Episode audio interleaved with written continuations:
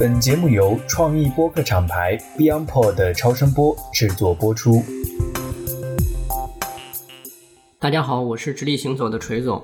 我们今天这期节目呢，这是直立行走第一次，我邀请了一个品牌的主理人来一起聊聊天儿。因为大家也知道，其实我自己呢一直从事营销的工作，但是呢，我一向对知名品牌的主理人好像没有特别的大的兴趣啊。我对一些新生代的品牌尤其的感兴趣，所以呢，今天首个来直立行走来做客的品牌呢，是一个非常特别的品牌，而且呢，这个主理人一来呢就是两个人，还是一对情侣，所以这是一个非常有意思的牌子。好，二位介绍一下自己吧。Hello，大家好，我们是助吸 Selfing 的主理人，我是阿哲。大家好，我是助吸的主理人姚一。阿哲和姚一，姚一的这个“姚”字呢也很特别啊，就是三个土叠在一起，是吧？这个字有什么讲究吗？是专门自己起的这个名字吗？就是我接触乡文化这个行业，我觉得大家都自己给自己起了个乡名嘛，然后乡名啊，很好。然后我就觉得大家都取了不明觉厉的名字，然后我也觉得我又入行水鼠，我也给自己取一个吧。之前有一个老师，他跟我说了一句话，他说：“你要像土地一样，土重城池，对，你要宽哦广，然后要厚实，你要变成嗯。像土地一样这种宽广的胸怀。”包容。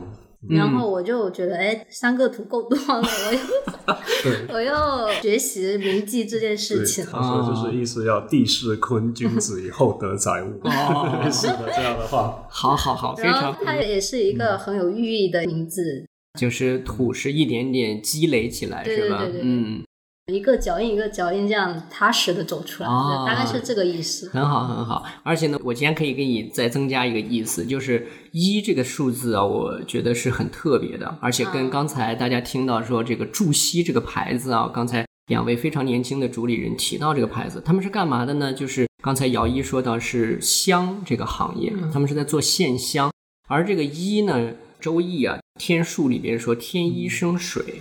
所以香就是由一个土质的，然后经过这个液体，对吧？它的一个重新的化解和组合，最后成为了香。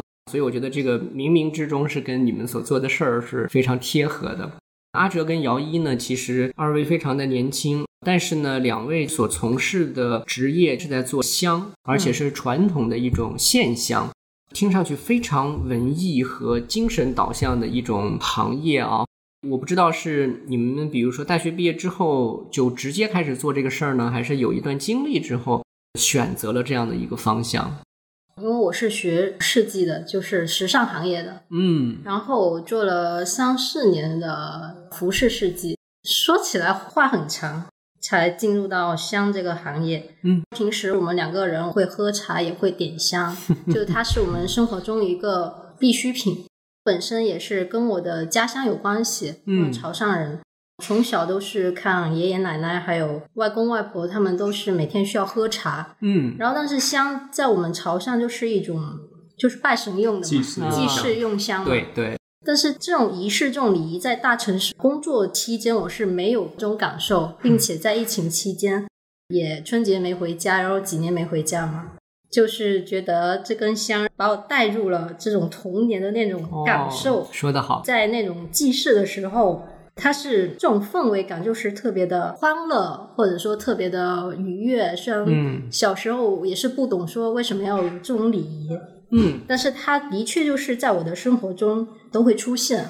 这根香给我的感受就是特别的满足，嗯，然后特别在大城市这种比较节奏特别快，然后也是平时加班熬夜这种，每天都要打鸡血，然后需要平时这种生活的仪式感，然后给自己一些放松，或者说回归内心这种时间，可能你每天晚上就花个一两个小时来做这件事情，嗯但是已经足够了。嗯，阿哲也是潮汕人对吧？啊、对我、啊我们都是汕头，哦，都是汕头对，，都嗯是。汕头人。所以姚一刚才说的这个由香带来的那种非常强烈的记忆场景，那样的一种情感感受，对你来说是也有也是一样的吧。小时候就是正月十五嘛，潮汕都要拜拜，那一拜拜嘛，就是得有香，嗯。那就是最初的记忆了。嗯，那么对香，另外一个记忆是从祭祀用香到开始说生活用香，然后那有一个转变，就是等到大学的时候，慢慢的跟朋友有一个工作室，一边喝茶，那喝茶呢，我带了茶，另外一个朋友带了香，那么大家就有开始在这个茶席上边喝茶边聊天，一边谈艺术，一边谈人生哲学这样子。嗯嗯嗯。啊，这就成了这样一个习惯，然后后来以至于说我刚毕业，我自己都没有茶没有香，我感觉生活就缺了什么。啊。那时候还没做香啊，我们还没有做这个品牌，嗯。这纯粹只是说生活上，嗯。我感觉没有这东西就真的好像缺什么，就像我现在天天得喝茶一样，我天天可能也得为自己燃一炷香，不管喝茶或看书，接待朋友的时候都会。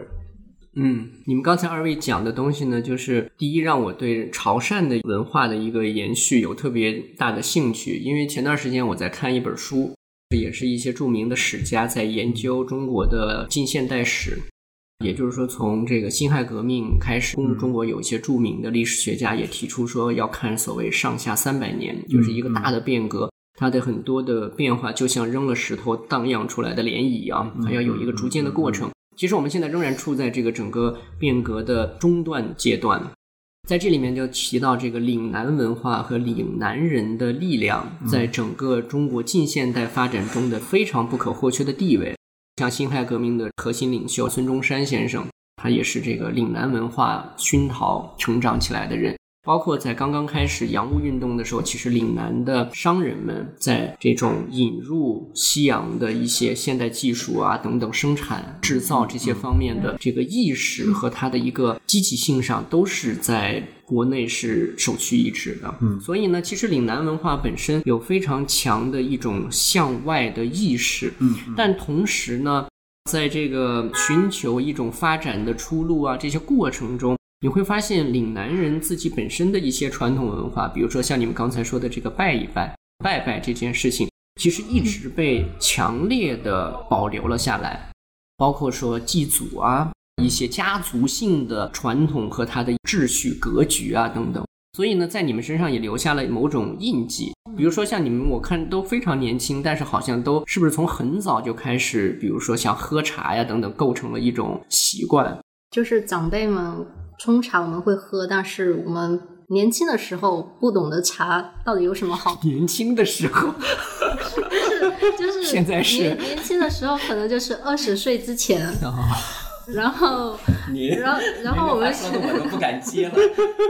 然后现在我们喝茶可能跟以前不一样，有可能觉得这杯茶像什么古树红茶，哎，喝起来我还觉得，哎，它有那个喉韵，然后还有回甘，还会去品这个茶。嗯那以前就是父母就说不要喝饮料，就喝几杯茶对身体好，嗯，他们会这么讲，啊，但是就不懂它哪里好，也不会品。嗯可能你得自己有经历之后去品它，你才会更有感受。，OK，我觉得嗯，它跟香也是有一定的道理。也是如此。对，嗯，这里要说一句，我跟阿哲的这个缘分，是因为阿哲是直立行走的听友，所以来上海参加我们的这个线下活动的时候，我看到了他们的香，我觉得做的非常的有心思、有想法。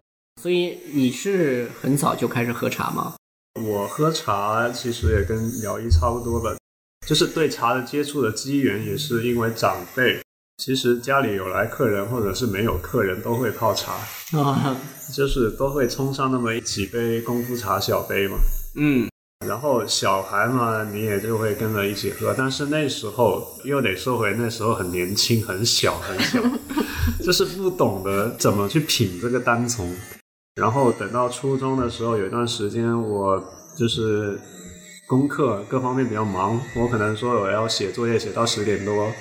那那时候就开始说我我想喝点茶，主动的想要喝点茶去提神。OK，但是又品不了什么单丛茶，那我就选了安溪的铁观音，哦，因为它更香。背叛了潮州是吧？啊，对，对我就是找了福建的，去喝福建茶从了，潮州人变成福建人了。对，啊，OK，就是从这样的一个机缘慢慢接触茶。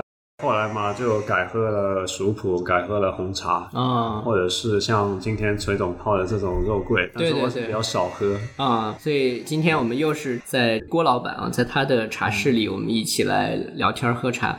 今天泡的是这个肉桂。我刚刚为什么会聊到这个茶，对这个很感兴趣呢？之前在看一些书的时候，在讲到就是人的这个记忆，其实味觉和嗅觉的记忆是极其强烈且留存非常久远。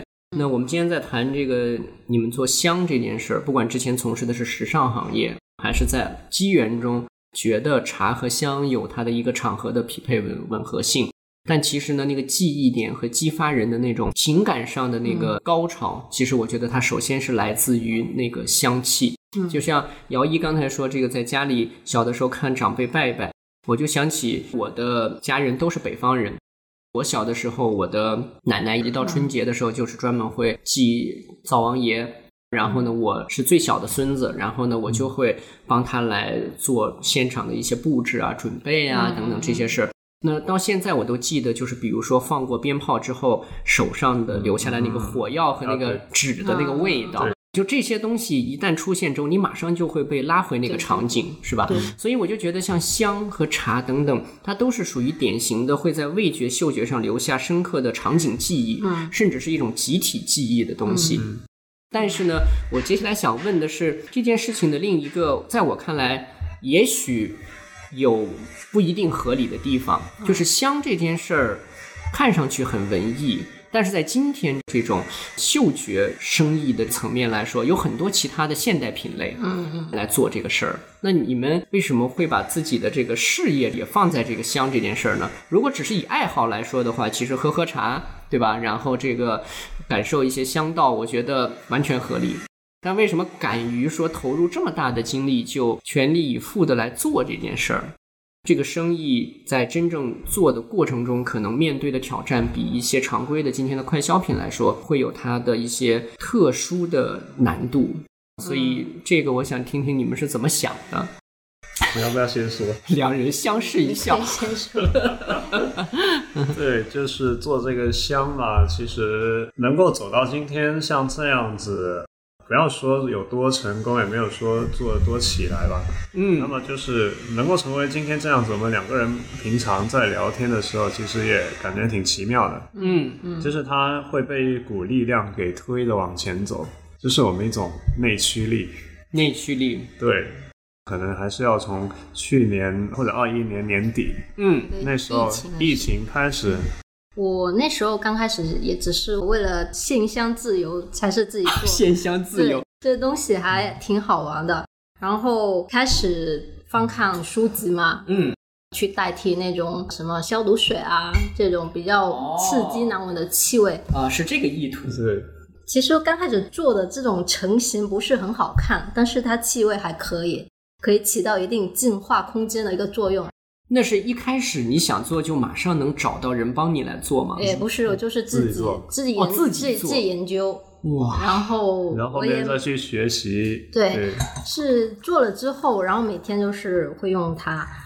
然后我们朋友到我们家，我们都会提前点一根嘛。然后朋友一打开门进来，说：“你们这什么味道？”然后 又很朴实，又区别那种很浓郁的这种现代的这种香薰嘛。嗯就是它是用这种香料啊、中药制作，所以它气味气感上面是比较自然的。嗯就是在朋友的这种好奇心的鼓励下，他就问你们有没有卖啊？我说暂时没有，你要我可以送你一点。然后后来有不同的人就说，哎，他们很喜欢这个味道，也很喜欢这种一边喝茶，然后有一根香这种感受。所以我们家里也有一个小小的茶室嘛，嗯，然后朋友去我们家就是会聊聊啊，他们最近怎么样啦？我们边泡茶，然后边聊天，然后再点一根香，他们觉得这种感受很好，嗯这样形成了说，嗯，这个东西真的很养人。很养人，对，而且可能大家摸好像有那么一一种好奇跟需求在里面嘛。第一次有朋友来找我们说，那你们还有卖吗？那我只给他一个非常简陋的一个管装，对对就给他了。对，连外包装都没有。后来吧，就觉得啊，这是不是太寒碜了？那自己毕竟学设计的，怎么可以这样子呢？阿哲，你是学设计的，我是学动画的，那后来又做了好几年的那个平面设计跟品牌设计相关之之类的一些事，然后觉得作为一个做设计的，那有点丢人了。啊，对啊，对啊，那不得把它包装包装嘛？至少画个包装，弄一个那个商标什么的，写写介绍啊，各方面。刚开始还没有取名字，啊还没有说我们要叫一个品牌，我们要干嘛？刚开始我们就说知根香其实就是我们日常必需品。嗯，然后，如果身边的人有这么多人喜欢的话，我觉得未必也不可以去做这件事情。而且我本身这个人的 DNA 就是不太喜欢做那种很流行的东西了，嗯就包括我做服饰行业也是。大概这种比较边缘性的这种风格，可能自身的一个 DNA 就是已经奠定我去每个行业我都会去找它的一个别人还没有去挖掘到的东西。嗯如果我不从事服饰行业的话，去看待传统香的话，我可能看不到它里面的一些空间。就是因为有其他领域的碰撞，就跟这个传统的碰撞，我觉得它还是有很大的空间。就是说，现在做香，在我的感觉来说，其实比如说我们现在去淘宝买个香，其实也挺难选的。嗯啊，对，就是说要找到一个可值得信赖的，或者是自己用的还不错，或者是材料方面啊各种都比较扎实的，或者气味啊各方面比较合适自己的也比较少。而且做香的、做的好都是，比如说寺庙的师傅们，或者说修行人，他们自身。我们才会相信这更像是用好材料，对然后它对对人体是好的。嗯但是市面上鱼龙混杂的东西太多了，嗯就我们像小白去选择，他要怎么去选择一个好的产品？市面上都是打个人 IP 嘛，但我们觉得品牌是一个它可以承载更多东西，而且最终人家可以更简单去选择这个东西，而不是说我去找一个什么大师做的，然后这个价格，嗯嗯，对吧？嗯。然后能看得见价格，，OK，看得见的材料，他一直都有想做一个品牌的这种想法在，意愿意愿在，但可能就是没找到一个合适的一个契机。嗯然后对于我来说，这个品牌可能它是另外一种意外的存在。我自己的志愿是我以后可能开个书院嘛，太好了。那开个嗯书院这种事情呢，哎，我的钱又从哪里来呢？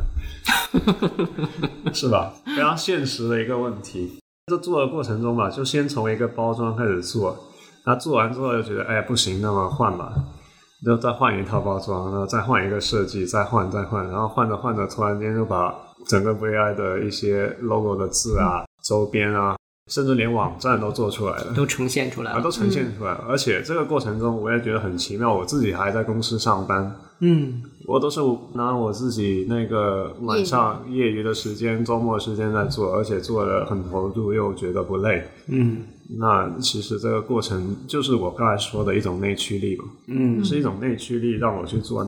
我现在回过头来看，就是我找到一种令我安心的一种力量在里面。我在这个香或者这根香背后这种文化里面，我看到了一种让我安心的一种力量。说的很好。啊，回过头来去看，我才这样去发现，当时只是觉得我不做出来我就不舒服了这种感觉。对对对，那其实呢，就像我们那个品牌那个介绍卡那个月亮嘛，在西方占星里面，就是一种内心的一种安全感嘛。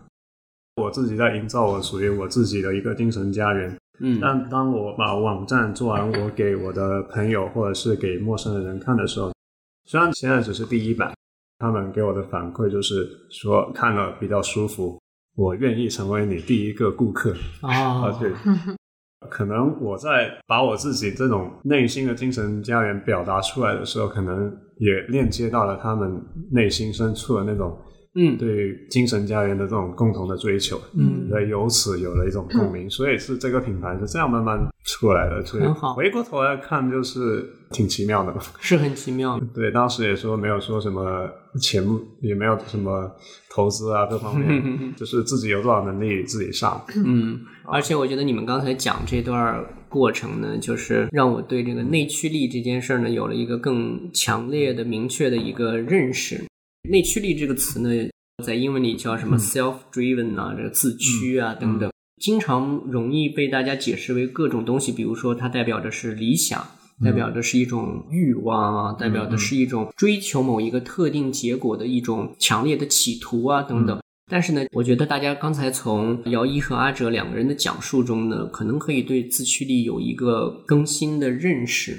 事情的原委是从疫情期间来发生的，在一个大家都比较困难或者说受到极大的一种限制的这样的一个状况下，有些人呢拿这些时间是用来怨天尤人的。但有些人呢，用这件事情来做成了一个自己的品牌，所以我觉得什么叫内驱力或者自驱力，其实就是可以让自己完全脱离外在的因素影响，而形成一个这种正向的能量循环，或者说价值释放的这样的一种能力。我觉得这个可能就是我理解的这个所谓内驱力。像阿哲你说的，就这个事儿我不做，我觉得就不行，活的好像没有感觉。对对。这也是为什么我之前看到你们的品牌之后，我的感受非常强烈的原因。对，当然它的直观带来的一种交互是来自于你的设计，但我觉得打动我的东西可能不是那个视觉本身，嗯，而是综合的一种传达的信息。我觉得这个是很重要的。这个里面一定包含了你们刚才说的属于岭南文化呀，或者传统中国人都有共鸣性的一些认知的这种集体记忆。或者是一些诉求吧，我觉得这个是肯定是通过这些东西有了传递，所以才会形成这种感动的。既然说了这么久，那我们就来说说这个牌子啊，这个牌子叫祝西，大家可能光听这个字儿呢，想不出说是哪两个字儿，所以就是居住的住，东西南北的西。我觉得阿哲你可以来讲一讲，我觉得这个里边有很多的我的疑问啊，就是 为什么要起这个名字？因为疫情那时候，我刚在看书，我在看南怀瑾老师的那本《中进路略讲》。法中进路的原著是法眼禅师，法眼禅师对他写的，但是他比较难懂。南怀瑾老师他有一本略讲，就是在讲读完这本书他一些体会，嗯啊，然后还有他的思想梗概。对对对，所以呢，我也就是。没事嘛，就喜欢。为什么会跟锤总认识，也是自带喜欢玄学的这种 DNA 在里面，自带特殊体质。当时我就想，哎，那禅宗大师每个人开悟的时候，他都会写一首偈子，嗯，而且古代的禅师他们的文学水平都不差，又有深度，又有文学上的那种表达。对，要不就在这本书里面找一找，然后就找到了这首诗。嗯，他最后两句。举头残照在原是住居西，就让我想起了我们每时每刻往天上看的那轮月亮嘛，指向自己内心的那种深处的那种安定。那禅宗又有一本书叫《指月录》，对，《指月录》之前我想用快餐厅的方式讲，后来发现没什么人听。对。因为综合了这些原因，然后我对这个字就特别的敏感。注西，它原是叫原是住居西。对，什么叫举头残照在？对对啊，原是住居西，就是抬头看到还有一点残亮的一种星光在嘛。说禅师他当时的那种意境的话，可能我也无法体会呃他的那种境界，但是我就是有一种直觉说。有了一种映照，对对对，然后就是南师也解释住居西其实有一种，也是一种喻指嘛。它比喻的其实也是西方极乐世界，但是另外一方面，它也指向了一个人的清净自信。那我回过头来看，我们当时品牌，我们做香的这个事情，其实也有一种让人安心的这种指向在里面。它这根香能安住于此，对，它其实就是安住当下的意思。嗯，所以这是我想要用这个字的原因，然后刚好能注册是 哦，法眼禅师显灵了，让你能注册。啊，对对，然后就是这个词呢，读起来呢又有点诗意，然后又能表达我想要的意思，就还带有一点点神秘感。啊，对对对，嗯，这个法眼禅师挺厉害的，就他是唐末到五代，在整个中国的这个南宗系统里边。继承衣钵的一位，而且呢，他是开宗立派的这种大禅师，生前应该是叫文艺禅师，是的。然后是在他圆寂之后，而且呢，给他法眼这个谥号的是大家都熟悉的这个南唐后主李煜的老爸，就李璟。为什么这个直立行走老想聊点玄学啊什么的？其实我觉得刚才阿哲在讲这个事儿的时候呢，我觉得就是有一些异曲同工的大家的一种诉求，就是其实目的并不是最后让你看到“注西”两个字呢有神秘感，嗯就是直立行走来讲玄学，或者我对它感兴趣，其实也并不是让你对它产生神秘感，而是它能够产生一种对你的唤醒。就这个其实是我觉得是很有魅力的一个地方。那如果说以祝西的方式，然后来做香，听上去如此的顺理成章啊，又是玄学啊，又是宗教的感觉啊，然后又是香。阿哲，我听你上次跟我说，你自己也是一位修行者修行者就是传统文化的爱好者，啊，传统文化爱好者。就是自己可能也是对这方面有点兴趣，嗯然后后面也有去参加过一些，就是去寺院这种闭关式的禅修，有一些体验嗯，去感受过。去感受过。嗯对，然后平常没事回来呢，偶尔也会冥想冥想，但偶也经常那个假装。不是打坐是做就是经常懈怠不精进，对，经常因为一些琐事而懈怠而怠慢了这件事情。嗯，你知道我，我前两天刚看那个谁蒋介石的日记，嗯他年轻的时候，他经常在日记里骂自己，就说：“哎呀，今天没事儿干，又出去瞎溜达去了啊，又去这个沾花惹草找 happy 去夜店了啊。”当然这是现代化的说法，我翻译了一下，对。又在这个纸醉金迷的大上海去 happy 去了，不应该，不应该，要这个要持戒是吧？啊，要精进等等。我的感受就是，做助吸可能就是你最大的持戒，就是你最大的精进，是吧？姚一，你自己在做这个香的过程中，因为开始的时候其实是自己喜欢，包括是一些配方啊什么，是一个 DIY 的一种自我愉悦过程。那接下来它开始变成商品了，对，你有觉得这件事有变化的地方吗？有变化还挺大的，最大的变化是什么？是我自己这颗心越来越稳定，然后越来越踏实，越来越稳定，越越来越哦踏实。就是哦因为我以前还没有是一个越来越浮躁对，没有没有没有，啊。以前还是我要找一个我自己的一份置业，但是我在时尚行业，我可能找不到一种寄托，找不到一种根基。时尚行业可能大家都是好看，穿的比较好看，然后快速的，对快速的快消品。这季度大家这个衣服买完了，然后回家穿腻了，下季度再去买，这种轮回就是让我感到很焦虑。然后我做香之后进入香行业，我发现就是我整个人状态会进入一种更接地气，然后更踏实，每一步走的都很稳。做这么玄妙的东西更接地气了。对，做这根香的过程，一遍一遍的炮制，都是一个不断反复的过程。嗯所以你在做它的时候，是需要你一定的专注力跟心力去把它完成，最后它才能说点燃之后有一个美好的香气才会出来。嗯都是需要前面这些东西一步一步慢慢的去处理。嗯所以我是觉得我在这个过程是慢慢的变得更加的踏实，而且也不会再想我还要去做别的行业。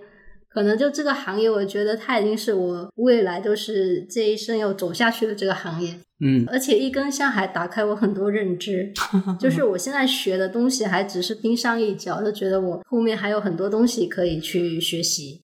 阿哲呢有变化吗？现在开始，你也经常奔波于各地，是吧？可能去让这个品牌开始有更大的一些机会、可能性等等。在这个过程中，你觉得自己有改变吗？就是不会像单纯的以前，只是说有这种形而上的这种信仰的东西，你只有那种东西的时候，自己其实是会比较飘的，它没有一个给你落地的一个根基，嗯没有一个脚。所以我接受到的一些建议，之前是说，呃，你就先暂时不要总是去想那些，飘飘的，先自己通过做事情来历练你的心智。嗯嗯，那么在这个过程中去慢慢一点去磨砺，然后再去专注于形而上的这种事情。嗯说不定会有更好的体悟。嗯然后，其实我后来就是慢慢做起来吧，也发现就是事情非常非常多。那一个人又要做设计，还要考虑一下线上怎么运营，线下也要去跑嗯跑市集嗯嗯嗯啊、然后呢，过几天还有谁那个渠道要什么谈合作啊？这种以前我觉得我好像不是这样的一个人，但是呢，对，我觉得自己己不会做这些事情，对，因为我这个人八字来说，我印特别多。自己看过了是吧？对自己印特别多的人，怎么会从事商业呢？这是胡扯嘛。对，但是呢，我又发现这件事情，就是我可能值得我花百分之九十九的其他的精力去完成这百分之一的理想。像姚一，他也是，我觉得他发现他做了这件事情之后，确实像他说的很稳。我觉得他比我还稳，因为他经常在跟这些乡民啊，每天都在跑吃，然后在乡里在合香。跟香料打交道。对，不断去跟香料打交道，天天吸取日月精华。呃，你对刚才说的这件事儿特别的美丽。我前两天在跟我儿子聊天儿，然后抱歉，我没有要占你们便宜的意思，因为我们的确是是是这个的确是两代人。我跟我孩子在聊天的时候，我就有强烈的一个我越来越笃定的一件事儿，我希望让我的孩子能够提前做的最重要的准备，可能就是身心上的一种自我健康意识。就随时能够来关照自己的身心。我觉得这件事情是一种能力，它不是光是意识。我觉得有点像阿哲你刚刚说的，就是你只是务虚说懂道理，你懂得这个道理是没有意义的，是吧？这个道理这个东西没有切实的一种生活中的行为去印证它，或者说去实践它，你就只是活在一个空泛的道理里边，道理不会对它起到任何的帮助。刚才姚一提到了两件事，一个是你说有根了。也给我很大的触动。这个时代本身其实充满了各种大的不确定性。您刚才说到以前从事的时尚行业，它需要不断的变化，对，嗯，它有时候需要迎合别人，有时候需要创造新的被追随的对象，对，处在一种多变和频繁的去施展和幻化的这个过程中。它非常像这个时代它的一种状态，嗯，啊，就是看上去非常的热烈，对，强烈，但是呢，你不知道这一切背后是什么，内心很空洞。对，是很空洞的，没错。所以当你找到了这个根的时候，我觉得是一种极大的幸福感。就是我想说的这个身心的一种自我关照，你开始有了一种关照自我的方式方法了，嗯而不是拿自己没办法。我觉得这个是一个特别幸运的事情。然后第二件事情呢，就是我觉得线香，嗯，很有魅力的地方。你比如说家里同样是会进来之后，可能闻到一股气息，嗯。一个味道，嗯。但是呢，摆一个看不见的香氛和一个正在冒出烟的形态的香来说的话，其实是有本质区别的。因为我觉得那个有形的东西是可以被欣赏的，就是线香其实它有它的视觉性，而且这个视觉本身呢，其实提供了一个我认为是人在比较安静的情况下的一个参照对象。嗯，嗯就是你看那个香本身，它在变短，它在燃烧，然后呢，它形成的这个烟雾本身，它的那个形态也在幻化。嗯，那么你坐在它面前，如果以你的心来对照它的话，其实你是能够看到自己内心的幻化。因为我有时候去，比如说像九华山呀、什么，我就看很多人烧香。嗯，我有时候我自己烧完香拜完之后，站在那儿会观察一阵儿。我觉得每个人烧香的方式都不一样。然后呢，有各路这个行家在指导你要这样的姿势、那样的姿势、如何的姿势啊，等等等等各种姿势。但是呢，其实本质上来说，我觉得关键还是那个心在哪儿。对，我在这个里边听到的当然是你们觉得在这个过程中产生的比较美好的东西，给自己带来的积极的东西。这件事今天对你们有没有一种额外的新的压力或者说痛苦呢？有，就是做香的过程也遇到很多问题，包括工艺的制作，还有香最后的形成，问题还是有很多的，而且有时候也会焦虑。嗯，但这时候呢，我的心境跟以前会不一样，就是它会让我去把一件事情去分解成一小步一小步这样去解决，嗯而且这个心让我更按平静的去解决这些问题。我现在可以把它做成一个品牌，就是中间一小步一小步，我都忘记我解决多少问题了。但是我很沉浸在这个过程，因为我本身很喜欢研发。这根香它本身也给我很大的动力，嗯去解决这些问题。嗯，我觉得跟以前的最大的区别，如果用我的话来说，可能现在是专注于就是解决这个问题本身。以前的时候，可能会人更多的精力放在专注于自己的情绪。对，所以今天只是就事论事来谈这个问题本身。是的，是，嗯，阿哲也是如此。应该是吧？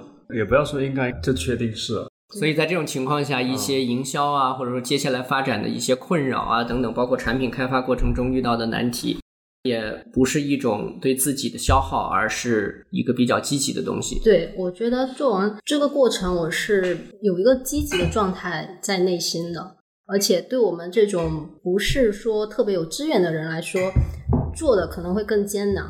对，就是说，如果说漫无目的的焦虑那种的话，是现在是没有的，因为毕竟明白一件事情，就是至少自己要尽人事听天命嘛。对对对 对，漫无目的的焦虑，这个说得好。嗯，对，漫无目的的焦虑就是你不知天命的话，那就会容易漫无目的的焦虑。就可能人有时候焦虑是在于说我要得到一个结果，着急要得到一个结果。但是当我去了解每一个香料之后，我发现其实人特别渺小，香料都是大自然的造物。然后自然吸收日月精华，然后有些香料它要经过十几年、二十年，甚至上百年，它才能结出一个好的气味。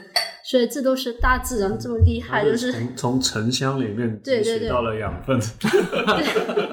这会是每天在天地精华里。对，沉香就是因为它受了伤之后，历经了多少劫难才结的香出对来。，而且它的时间 就可能比我年纪还大。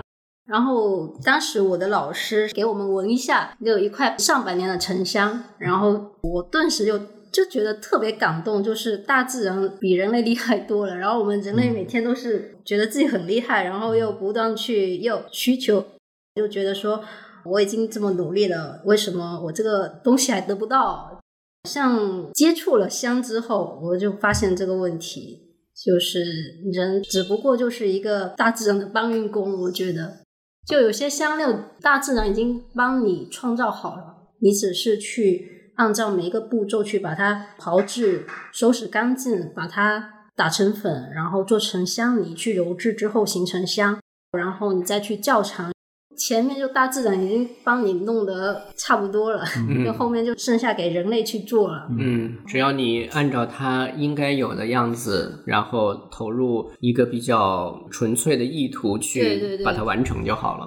对，所以大自然有它的一个自然的规律，但是现在就是人类总是想去破坏这种规律嘛，总是想以自己的想法来去左右这些东西，所以才会造成很多的痛苦啊，很多的嗯这种焦虑也好，烦恼啊，我、我是这么想的。嗯嗯，当人的内心没有根的时候呢，第一呢就是所谓无名之烦恼。嗯嗯，嗯，就是你不知道在为什么，嗯呃你看上去是有一个意图和目的，它没有达成，所以你烦恼。但其实，如果你正视你的那个烦恼，去凝视它的话，你发现不是，就它背后其实是一个空的东西。嗯所以说，所谓无名的烦恼，它并没有一个确切的一个具体。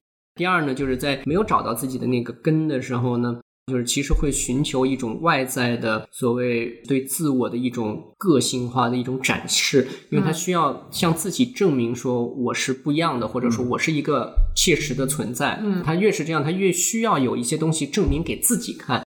所以，当你有了那个根的时候，就像你说的，就是你之所以有一个信心和比较踏实的一种状态，能融入到这个自然的生产和形成的这个过程中去，我觉得嗯就是因为你开始一点点知道说你能做什么，嗯和你在其中的角色是什么。是就是当人有这样的一种体会和感受的时候，就是那一刻人是会非常的平静的。嗯但是说实话，我非常的羡慕的是，在这么年轻的年纪，就是在自己的这种从事的事情中，能够产生这样的体会，我觉得是非常可贵的。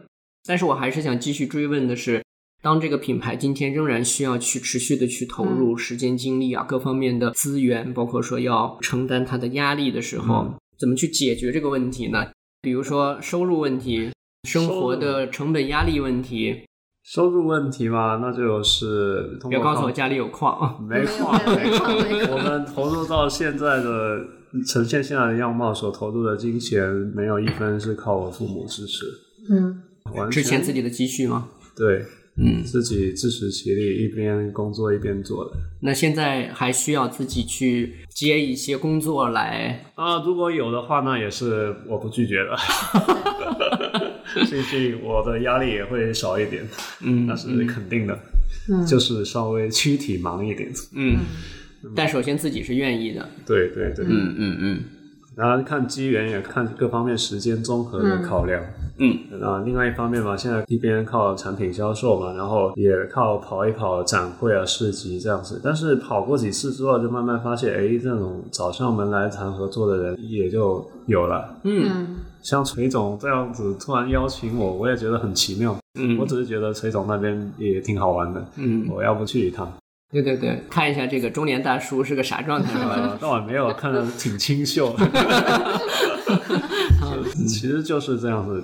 对，但是那天比如说去了那里，你突然间就邀请我，那这件事情也实在是很意外，嗯，让我感叹到有一种 神奇的缘分，对，一种神奇的缘分。嗯，说到这儿呢，就要说说这个，我当时看到阿哲之后啊，就是我看到他的同时，我们俩握了握手，然后他呈现给我了一个产品，上面有四个大字叫“闻香喜物”。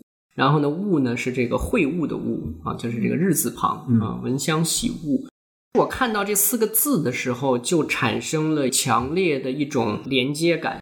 我当时脑子里第一个想到的就是像一期一会这样的东西。人的连接很奇怪，就是它是一种完全感性和突然性的东西，它是一个突发性的东西，对，而且我们之间从未谋面啊，从来没见过，也没有任何的相互的了解吧，只是在群里面起哄一下，聊聊茶的时候，聊聊八字的时候，稍微起哄一下。对对对，人香喜物，在我看来，比如说刚才提到的场合里面的茶，还有香。都是一个特别好的，能够建立这种分享式的连接的东西。如果此时此刻我们点一支这个朱熹的香，我们几个人都不需要说话，只需要继续喝茶，然后来闻到这个香气，就是它其实会在语言之上建立连接，建立彼此的一种交流，很良好的缘分呀。你们俩做了这件事情之后，你们俩之间的缘分有产生新的变化吗？有吗？我们一会儿在节目最后放个彩蛋，就是刚才试音的时候，二位撒狗粮的一个，令我措不及防。所以做这件事之前，你们就已经是一个情侣的关系了。是在做了这份事业之后，感觉你们俩之间的缘分跟之前有变化吗？感受上？首先是情侣嘛，反正就是也都快成老夫老妻了，都多少年了？五年了吧？嗯，对，五年就老夫老妻了。嗯，又多了一层关系，的事业伙伴。嗯，事业伙伴嘛，又变成了一种不可分割的状态。要是他是实的，我是虚的，因为他做产品，他是很扎实的。我不做产品，我天天在搞虚的，但是两者又相互不可分离。嗯，像他是根金，我又是丙火，对，两者看起来相互你是丙火日主是吧？对，相互冲克之后，但是像是上次我在群里问嘛，根金最喜欢是丁火还是丙火？如果按石大师的说法的话，庚金最需要的能够成大财的，一定要有丙火啊，那就是相互之间弥补了这种能量的空缺。嗯，有意思。对，八字没财的人，没财的人，因为有他在，所以我的财有了它的合法性。嗯嗯嗯，是吧？那就又弥补了，就等于说我们心灵整合嘛。那我们在整合我自己的心理能量，它其实它的出现。以及他带来的这部分能量也整合到了我这里，那我这部分能量也整合到了他这里。嗯，虽然有意见不合的时候也会吵架。嗯，吵得过庚金吗？啊，一般是我先认怂，认怂的都是我。嗯，姚一呢？其实认识他，我最大的变化就是我变得特别。特别的勤奋，就是他这是好的变化还是？就是就是有时候，因为在我眼里他就是个工作狂嘛，有时候看他在工作，我觉得我没干点什么，我内心过意不去，又不知道早点来干嘛。不用他鞭策我，我自我就有一个觉醒啊！来，他在干活，我不能闲着，我要找点事情来干。对，对对，会有这种强烈的被，就是被带动了对啊！还说到这一点，就是他被我带了，不能闲下来，那我就被他带了。哎，要不我稍微懒散一点，松一点吧。对对对，以前要对美食各方面不是很感兴趣，现在说要不吃点好吃的吧。对，以前他最多就工作是第一嘛，吃饭是不知道排在多后面了，就啃个面包就算了嘛。可有可无的事儿。对对对，现在不一样了，现在还会想，哎，要不今晚太累了，今晚做点好吃的吧。就现在还是有生活的，以前没生活的，对，对，就是这种关系之间相相互弥补，我觉得。对对，太好了！如果我们下次还有机会，我们在节目上一起聊天的话，我争取来杭州到你们的小家里面来一起聊一聊，嗯，感受一下。我觉得看这个友情的两个人啊，其实有一个最简单的看的方式，这是我自己总结的经验，就是看面对对方说话的时候眼中有没有光。就是眼中泛光的，一般都是爱到不行的。啊 今天请两位来上这个节目，是我的一个非常大的荣幸。就是第一呢，我觉得跟年轻人在一起来这个感受和去经历这个时代本身，才是一种特别强烈的东西。因为当人的年纪增长之后呢，要想抗拒自己身上所积累形成的成见，其实是一个非常难的事儿。有很多的时候，那个东西积累过深之后呢，你就自然而然了。所以呢，你只有遇到一些跟它形成强烈的冲击和一种抵抗性的能量的时候，你才会意识到，原来自己在某些事情上已经变得如此的顽固不化。就是它其实变成了一种看上去非常自洽，但其实没有什么新能量的东西。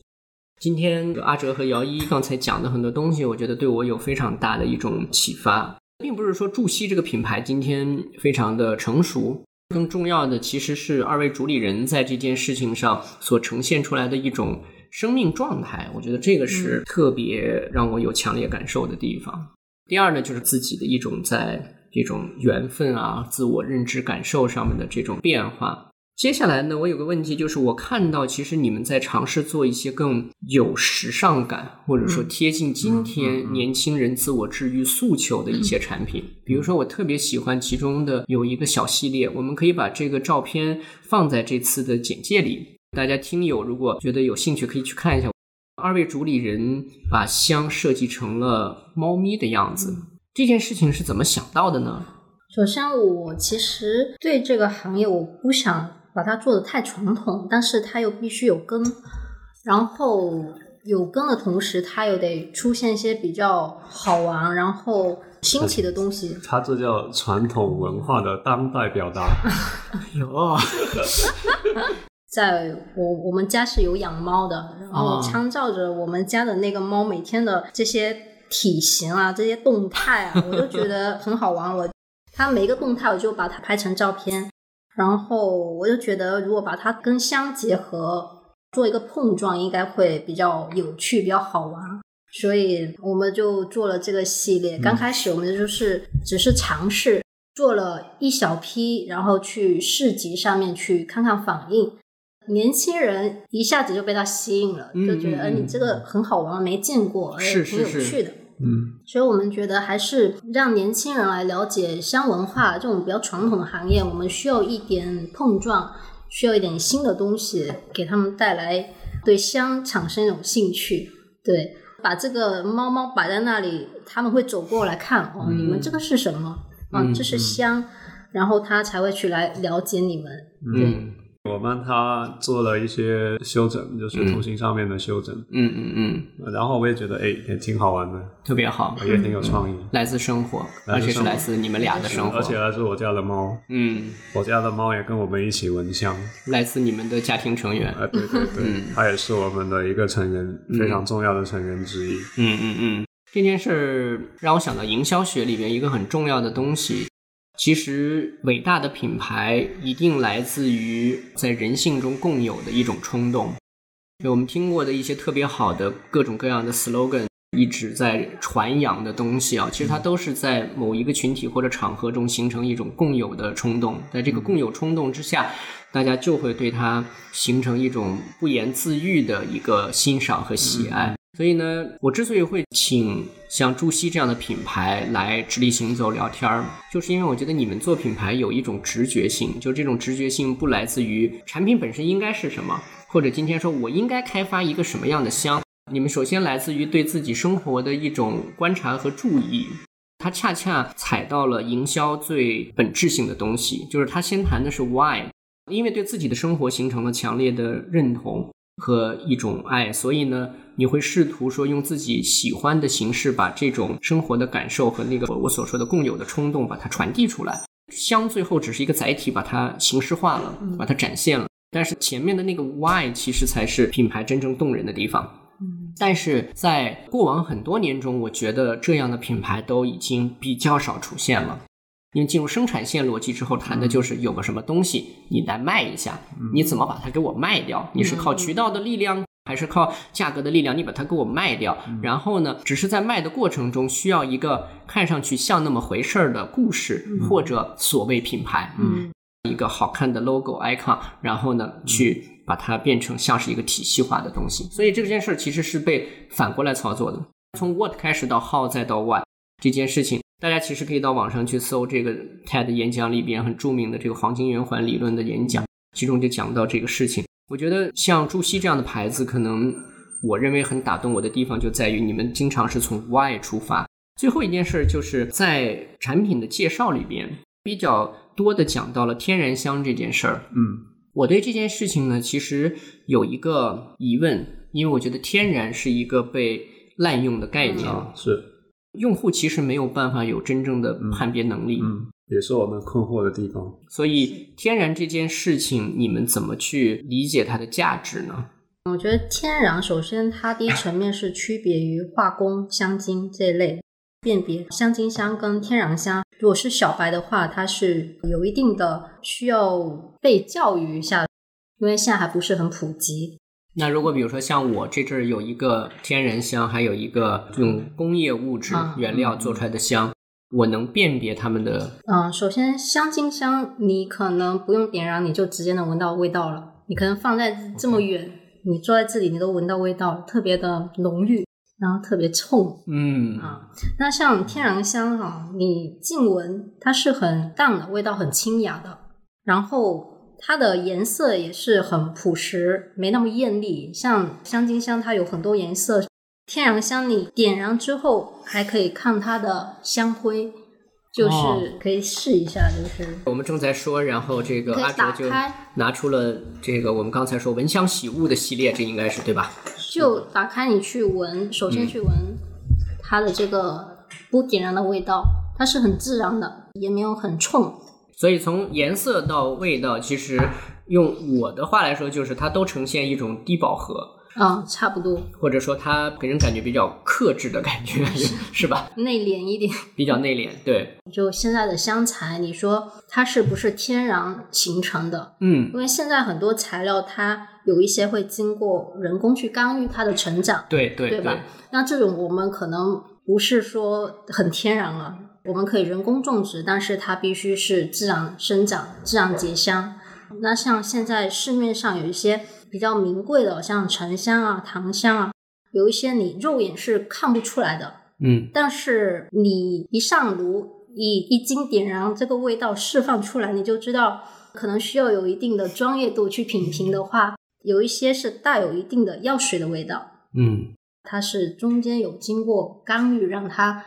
更快的生长出来，所以现在市面上还是蛮鱼龙混杂的。所谓的天然香材料是必须自然而然的生成，只要材料对了，你这根香才会形成好的气味，对人是身体是有好的帮助的。嗯，就像你刚才说的，就它其实是一个对自然的一个程序做最后的一个结晶。所以前面的那个部分其实占了它所谓品质或者体验的绝大部分。对，天然这件事情，如果说你去坚持的话，最大的原因是因为健康吗？我们点一支香，你说敬畏自然也好啊，共识名也好啊，但是最后这个香气是自己闻的，回归到自己的身体里面的，嗯所以它必须是对人体无害的。而且也只有真正的好香、天然香，它才具备所谓的像沉香这样的香材。好的香材嗯其实它本身就是具备有疗愈的作用，嗯，因为香能出香，你闻的是香材里面的挥发油，所以挥发油的节油度越高的话，那它这个香材的呈现是越好的。如果作为一个合香师来评判它的标准，它必须节油度要高于多少才是可以真正这股香气是愉悦的，是有助于人的健康的。嗯像市场上它沉香的节油度可能就百分之十，它就可以有药用价值。但是按照合香师的要求是远远不够的，它无法出好的香气，嗯它必须得有一定的节油度才可以做香。嗯所以，像市场的评判标准，跟如果你对一个品牌或者对香有要求的人来说，它又是另一个评判标准。程度就不一样了。嗯，所以这就是说，做出来这个东西能用，还是做出来这个东西如我所愿，就非常明显的拉开了差别了，是吧？嗯嗯嗯，好呀。我们今天这个节目的时间也差不多了。首先当然是感谢二位啊，因为我们整个在 Beyond Pod 这样的一个体系下，其实也会有很多的一些展现的机会和体验的机会。所以大家如果是在，比如说身在上海或者长三角的话，以后我们有些活动中，我也希望能够让这个朱熹这样的一些产品能够展现出自己的那个真正的魅力。大家可以在现场来感受一下，说这个刚才所提到的这些香，他们是怎么样传达了刚才我们用语言表达的这些能量。然后呢，第二件事呢，就是我也想祝福你们，希望你们能够把这样的一个非常传统的品类啊，能够带入年轻人的世界啊，包括说很多像我这样的中年人的世界，因为我觉得其实并没有哪一个品类是绝对的传统品类，或者说哪一个品类它就只能活在传统的世界里，嗯只是它如何在新的生活形态下被看待和理解。所以这件事情是需要，比如说像刚才把香做成了一个猫咪的样子，嗯或者说跟今天当下的生活形成了一个冲动和那个共情。我觉得，我觉得其实是你们真正着力在努力去做的事情。所以我也很祝福说这件事儿能够做成。二位还有什么想最后结尾表达的吗？非常感谢锤总这么看得起我们。不要乱说啊！啊，对，我也接受到了锤总的祝福啊，我希望我们能够好呃先活下去 就够了，好好，没有什么其他的想法，我没有其他的大的什么野心，说要上市要 没有没有没有，哦，并没有并没有。啊并没有是吧？对说出来就是有。已经有。姚一呢？主要是我能在这个行业可以再继续学习，继续深入的去把香做好。嗯，这件事情做到老，其实就很很啊幸福的。因为做香，我觉得是一个很有福气的一件事情，所以又惜福。就他有一个很大的转变吧，是前几天为自己犒劳一下最近自己的努力，买了一双鞋子。嗯，然后他看到那双鞋子之后，他说：“让我现在来做这样的设计，我估计我我就能够做下去了。能够做下去。对，因为这双鞋子看起来跟他以前的作品相比的话，就特别特别的普通 normal 啊啊，啊。那他以前做的都要非常的概念，概念啊，要不就要非常的特别啊，要非对对对常，展现自己的对，但是他那天说的这句话，我觉得哎，好像这个人内心有点变化了。嗯，有了重新的一种萌生了啊。对他好像能够在日常这种无聊的秩序中去发现他能从事的事情，以及发现他另类的一种美。我觉得这就是最大的一种转变。是是是，嗯，我觉得你们之所以彼此相望的时候眼中有光，还是有原因的啊。这个到处撒狗粮还是有原因的，嗯嗯。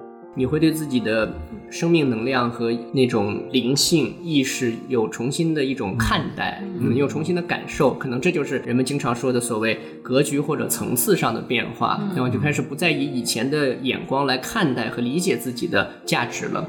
这是朱熹这个品牌也传达给我的非常积极的东西。好，那我们这期的节目就这样，我是直立行走的锤总，嗯，感谢大家的时间，咱们下次见，拜拜。拜拜。拜拜。